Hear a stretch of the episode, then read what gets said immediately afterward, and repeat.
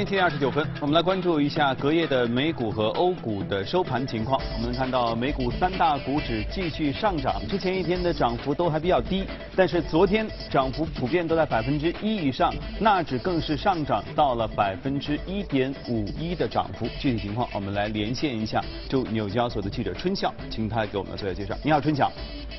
嗯，你好，主持人。今天开盘市场的情绪普遍乐观，美股表现良好。随后呢，虽然涨幅略有收窄，但是美股三大股指依旧在十二月的首个交易日取得了开门红。经济数据方面，美国十一月制造业采购经理人指数 PMI 终值为五十五点三，略低于预期的五十五点四。那本周投资者将迎来诸多的重磅事件，美联储主席鲍威尔将在国会联合经济委员会就经济前景发表证词，而周五即将公布的美国十一月非农就业报告是最受关注的。那这两大事件可能引发本周市场波动。经济学家预期，美国十一月非农就业将新增二十万个就业岗位，低于此前的二十五万个。失业率将继续维持在百分之三点七，为几十年来的最低水平。而这些关键数据结合鲍威尔的讲话，将会成为市场分析联储加息政策的重要指标。那此外值得注意的是，本周三将举行全国哀悼日，以纪念前总统乔治·赫伯特·沃克·布什。美国股市将会休市。那在个股方面，受到乐观情绪的推动，众多涉及中美间贸易的公司股价大涨。那在汽车行业，通用汽车、福特、特斯拉涨幅都在百分之三以上。在芯片股中，英伟达和美光公司上涨幅度均大于百分之二。那此外，道指成分股工业巨头波音公司以及卡特彼勒也都有大幅的上涨。中概股方面，阿里巴巴和京东均涨幅明显。主持人。好，谢谢分享。受乐观情绪的影响，你看这个乐观情绪一下子让全球的市场都似乎迎来了一阵春天。我们来看一下欧洲市场，昨天还下跌呢啊，呃，之前一天下跌，昨天你看又普遍都上涨百分之一以上，尤其德国 DAX 指数。上涨百分之一点八五，英国富时指数上涨百分之一点一八啊，不知道这次德国汽车关税的事儿跟美国能谈的怎么样？我们来连线一下第一财经记者薛娇，请他给我们做下介绍。你好，薛娇。好的，主持人，受到了 G20 利好消息的推动，欧洲股市周一出现了大幅的高开高走。截至收盘，欧洲斯托克六百指数上涨了百分之一点一一，报三六幺点幺八；泛欧绩优三百指数则收涨百分之一点一六，报幺四二五点九八。涨幅最大的德国 DAX 指数一度上涨了约百分之二点八，创四月以来的最大涨幅。从板块来看，斯托克六百汽车股指数的涨幅达到了百分之四，基础资源股指数的涨幅也达到了百分之五。德国车企大幅的高开，宝马。马开盘上涨百分之六点三，戴姆勒上涨百分之四点七，大众也上涨了约百分之四点一。脱欧方面，周二英国下议院将开始就脱欧协议草案进行辩论，为期五天，正式投票将在当地时间的十二月十一日晚上七点开始。特蕾莎梅表示，未来几天对于整个国家而言都十分的重要。而对于反对党提出如果投票失败是否应该提前举行大选，梅表示至少在未来两周他仍然是英国的首相。意大利方面，周一，意大利总理孔特与副总理就明年的预算案问题展开了讨论。有报道称，孔特准备将赤字率调整为百分之一点九至百分之二左右，努力向欧盟的要求靠拢。德国财长舒尔茨也认为，意大利已经准备好在预算问题上与欧盟寻求共识。欧盟在等待意大利的具体措施。主持人。好，谢谢薛娇。听得出来，虽然短暂的欧洲市场受 G20 的这个结果的影响有所上涨，但是。没解决的还是没解决，英国还是有英国的事儿，意大利有意大利的事儿，德国还有德国自己的事儿。那么，也许未来欧洲市场依然会处于一个焦灼的状态。那么，到底在一个扑朔迷离情况下，有哪个国家的市场是在二零一九年值得关注和投资的呢？今天我们和嘉宾一起来聊一聊。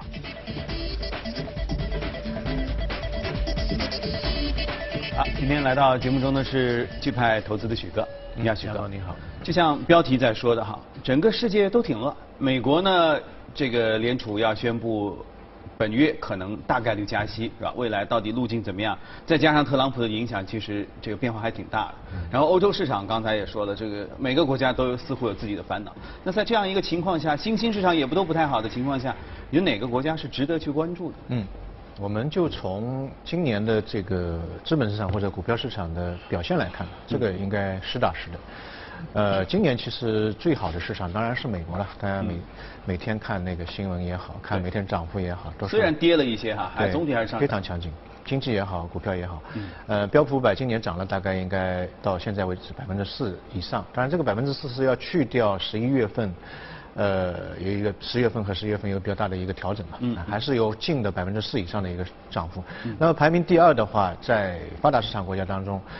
呃，只有日本人。当然，日本它的从年初到现在还是有一丁点的下跌，大概跌幅不到百分之一左右。但是你在所有的发达市场国家当中，它算是鹤立鸡群的，因为我们其他都跌了，对，跌的还是幅度比较大的。比如说英国的话，经济还是比较好，它也是跌了百分之六左右。法国的话是跌了百分之十二。那么全球其实除了美国之外，有两个双子塔。经济相相对来说比较好一点，一个是日本，另外一个是德国。嗯。啊，德国今年其实经济表现是比较好的，但是它的股票市场，呃，也相对来说跌了比较多。今年德国的 DAX 指数的话跌了百分之十二，这个幅度也是相对来说会比较大一点的。而且大家去看日本的股票市场，其实今年的或者过去几年当中表现都是非常好的。今年九月份的时候。呃，日经指数它是创下了过去二十年、二十七年的一个高位，二十七年啊，就是它跟当时一九九一年的时候比起来差不多。一九九一年之前是一九九零年，九零年的时候是美呃那个日本的房地产市场泡沫破灭，嗯，所以它跌幅非常大，所以现在是二十七年来一个最高的一个一个位置，所以它是非常了不起的。呃，次贷危机之后，日日经指数跌的最深的时候是七千点。嗯，那现在是两万两到两万三左右，所以这个幅度基本上三倍，很厉害啊，翻倍。大家大家可能没有太多的关注日本市场，但日本市场现在的整个表现来说，嗯，蛮好的。当然它的经济也比较不错，它的 PMI 就是它的制造业的指数也是连续二十七个月出现了一个扩张的一个时代，这是历史上面。呃，蛮少见的，应该说最长的一段时间一直是在扩张，制造业一直在扩张。另外一个，它的劳动力市场，我们讲美国经济说这个失业率非常低啊，等等，求职呃比较容易啊。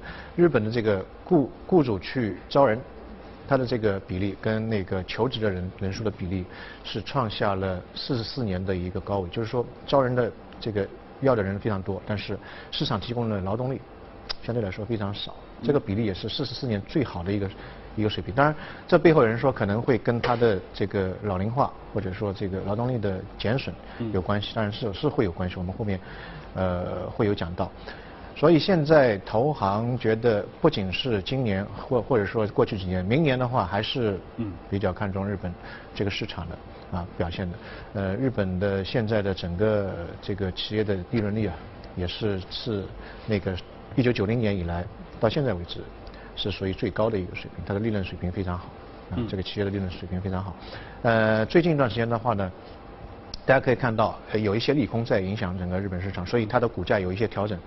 个人认为可能恰恰是一个比较好的机会，因为之前涨的是比较多了嘛，嗯所以它适适当有一个调整，就跟美股一样，可能会整个安全边际会更高一点，因为它三季度的 GDP 出现了负一点二的一个一个下滑，那主要的因素就是说它三季度有一个。呃，比较大的自然灾害，也是过去二十五年当中最大的一个自然灾害，所以对它的整个经济三季度经济有一个比较大的一个拖累。当然，还有一些因素，比如说中国经济今年在放缓啊，在减速，那么对于日本的出口，或者说从日本的进口的量。呃，有有所减减少。那么上个上个月的话是下滑了百分之一点七，在前一个月是增长了百分之十一点九。所以这个对日本的经济在三季度经济表现其实是有个拖累。当然还有一些心理的因素，比如说。特朗普的贸易保护的一个政策，对日本的影响其实比较大的，因为日本主要是出口嘛。对。那么特别是汽车这个行业，对日本和德国的影响，相对来说会心理层面比较大。有一些日产汽车公司，它可能会因为这个因素，它会减产或者做做一个慢慢的调整。所以这个对三季度的这个日本的经济，其实也会短期来看有比较大的影响。所以大家可以看到，最近日经指数是有一些下滑的。嗯。我个人认为这是一些短期的因素，其实并不会很大的影响到日。日本市场的一个投资的策略的一个布置，当然有一些比较大的因素，我们去看长长远来看的话，日本经济最大的一个风险在于什么地方呢？就在于它的人口老龄化，它那个老年人实在是非常多，他七十岁以上的老年人占到整整个人口的百分之二十，啊，这个这个是比较大的。六十五岁，六十五七十岁以上就占百分之二十。六十五岁以上的，六十五岁跟七十岁其实就。五五年的一个差距呢，它占到人口的百分之二十八，也就是四个人当中有一个人是超过六十五岁的。同样在德国，其实出生率也是比较低，德国是百分之二十一，美国是百分之十五，印度是百分之六。所以大家说日本的经济就是一个银发经济，啊，就白头发就是老年人的一个经济。所以它的这个劳动力相对来说会比较匮乏一点，这个对它长期的经济呃会有影响。而且我们去看长远来看，它的这个现状蛮难以改变，因为现在呃去年的话，这个日本的这个登记在册的结婚人数是创了二战以后的最最低的一个水平，没人想成家了。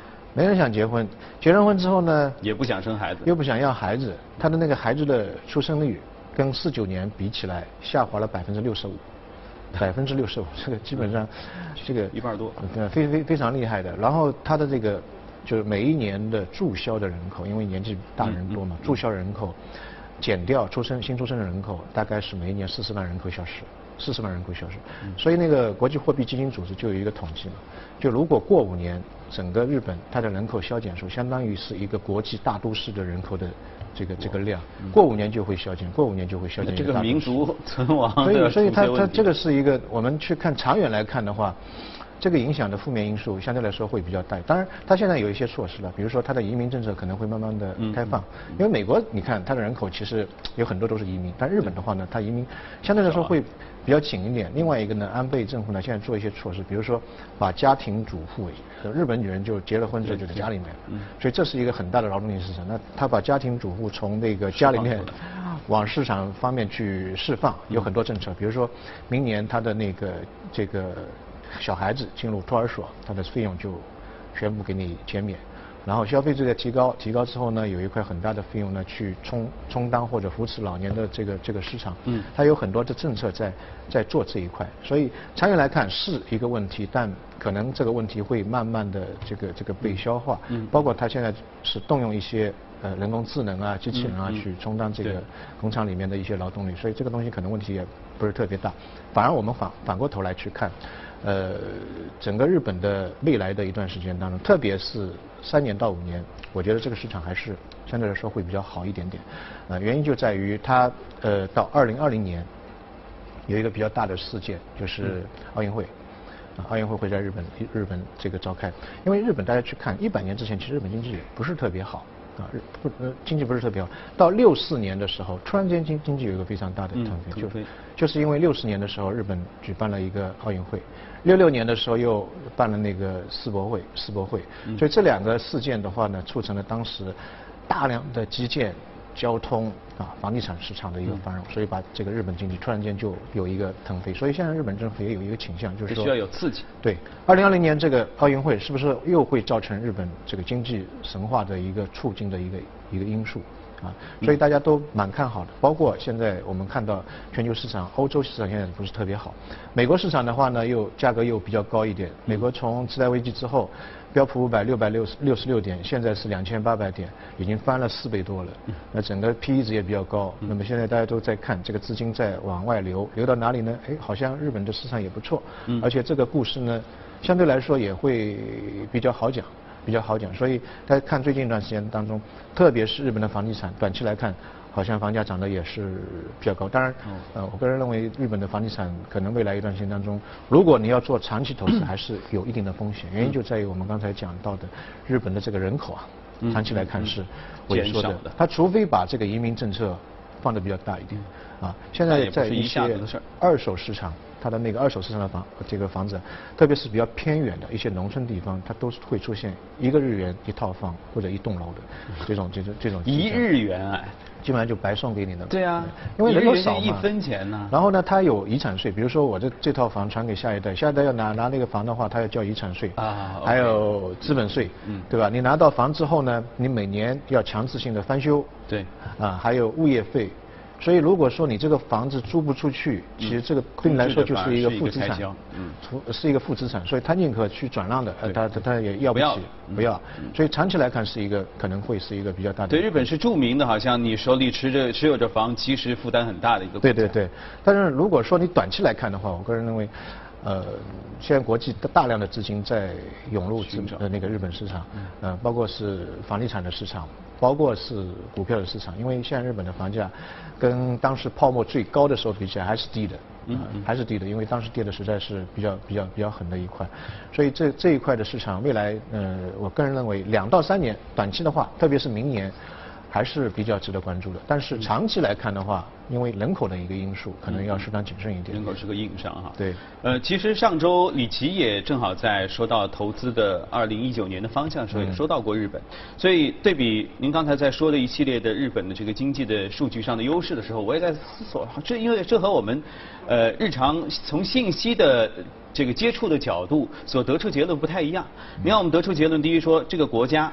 国家方面政权之前首相一直在换，所以你都不知道今天是谁谁谁现在是领导啊？只是安倍现在上来还比较稳定，但之前那个小泉的时候也比较稳定，这段时间还好。那么到公司，你看我们听到是说松下不行了，谁谁谁家要卖资产了啊？连索尼好像这个有一块也不太好，等等，就是。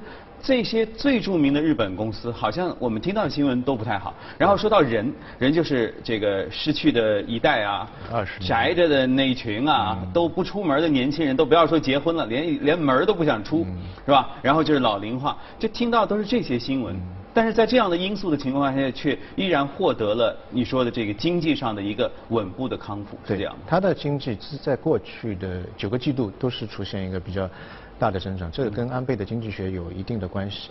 另外一个呢，很重要的在于它边上的那个亚洲市场，亚洲的新兴市场，有很多人的这个财富积累非常快。比如说泰国也好，或者印度、印尼也好，这些新兴市场以前太穷了，现在买不起日本那些比较高级的电器也好。那现在这这部分人突然间有钱了之后呢？它在亚洲市场的这个扩张非常迅速，包括那个消费的一个晋级升级，所以这对日本来说呢，其实是一个比较大的一个支持作用，而且比较近嘛，而且没有什么时太大的时差。嗯，所以就是其实就是十年前、二十年前我们喜欢买日本的产品，然后现在呢是轮到了周边的其他亚太国家同样在消耗。泰国啊，那那个地方对于日本的产品的消费力，在最近几年当中有非常快速的一个增长。好，二零一九年，也许我们可以一起来关注一下日本。好，接着我们来看一下值得关注的美股，看一下美股放大镜。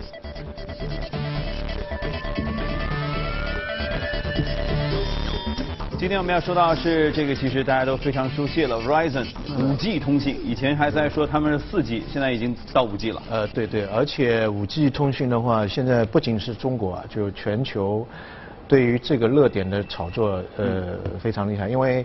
它的大规模的商业化已经近在眉睫了啊！以前说五年啊，那现在就是说可能到二零二零年就会有大规模的一个商业化。嗯。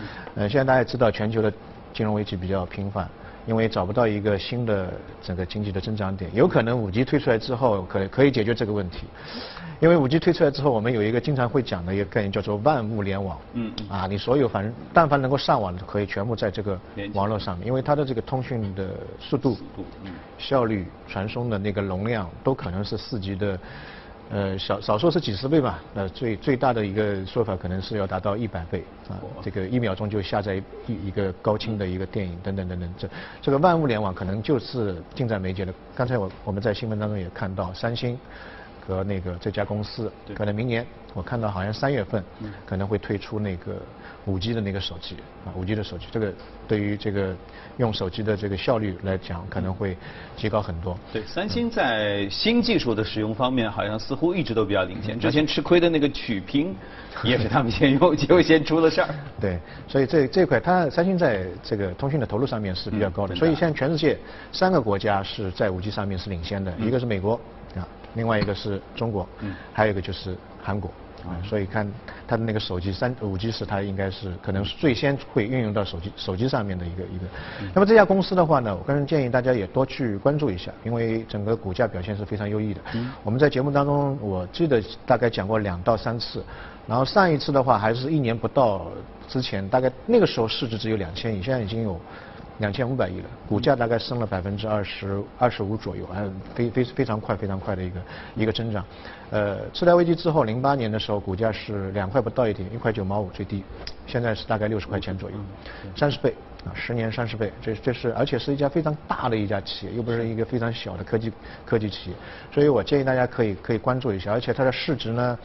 呃，比较低，两位数都不到，嗯，大概七点几，呃，那个 P 值啊，就估值非常非常低，嗯，比较低廉，整个底盘比较低，安全边际相对来说比较高。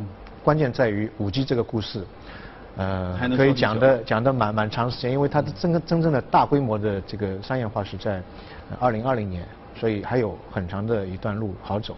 那么这家公司它的特点在通讯行业当中，或者在美国通讯行业当中，公司的特点就是胆子大，敢于创新，嗯包括是三级、四级，它都是从它先开始做一个研发的，所以它在技术上面呢有一个在位的一个优势，在位的优势。嗯那我们去讲到很多的风口行业，之前有讲这个无人驾驶，有讲大数据，嗯有讲人工智能等等。其实我觉得这些这些大的一些风口的这个行业，它的底层的这个技术只有两个，一个就是芯片。嗯芯片是解决这个机器内部的运营运营的一个对。效率，就好像一个人聪明不聪明嗯，心算快不快，对吧？另外一个呢，就是像五 G，五 G 呢是解决人跟人之间啊，机器跟机器之间的传送效率，就我说的话你马上能懂，啊是。啊，这个这个速度的问题。所以这两个东西，其实我觉得，呃，是任何一个行业或者大的风口，像大数据、人工智能，它最先要解决你这块解决得好，那上上层的这一块东西呢，就会做的会更好。所嗯以这两块，其实我个人认为，大家要去关注高科技的或者 IT 的这一块。最先或者重点应该是看这两块，所以五 G 这一块东西，我个人是蛮看好的，而且时间会比较长，因为它解决了很多，比如说我们之前讲到那个有一个就手术机器人叫做达芬奇机器人，对。啊，就帮你做动动手术的，那它背后其实也是一个人在操作的嘛，是。而它可以实现的跨洋的，比如说帮你开刀的那个人可能是在美国啊，他帮你做，但面临一个问题就是当中的专线。万一这个突然之间信号 不够了，或者说这个容量不够了，那麻烦大了。拿下去，然后再连上的时候，可能血都流光了，这个就嗯。game over 了，这这是一个很大的问题，对吧？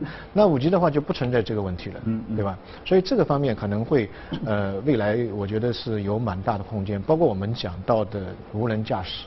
无人驾驶也是这个问题，外面的所有的景象，嗯。它通过数据的传输，及时得内部看到及时传到那个里面的 CPU 里面芯片去处理。嗯。那你如果处理的速度慢，断网了。那 那怎么办？就撞撞到。撞到树上去了，这也是会呃面临比较大的问题，比如嗯。说大数据的处理啊，这等等所有的东西，它的底层的东西，我个人认为都是在五 G 这一块，所以对呃五 G 未来的发展，我觉得呃空间会比较大。另外就没缺点嘛，听上去。呃，当然会会有缺点了。那它只有传送的速度快的话，也会造成一一些的问题啊。除了这些之外呢，我个人认为对于中国来说，它可能会有另外一一块额外的好处，就在于，其实五 G 的它的基站跟四 G、三 G 是会有不一样。嗯。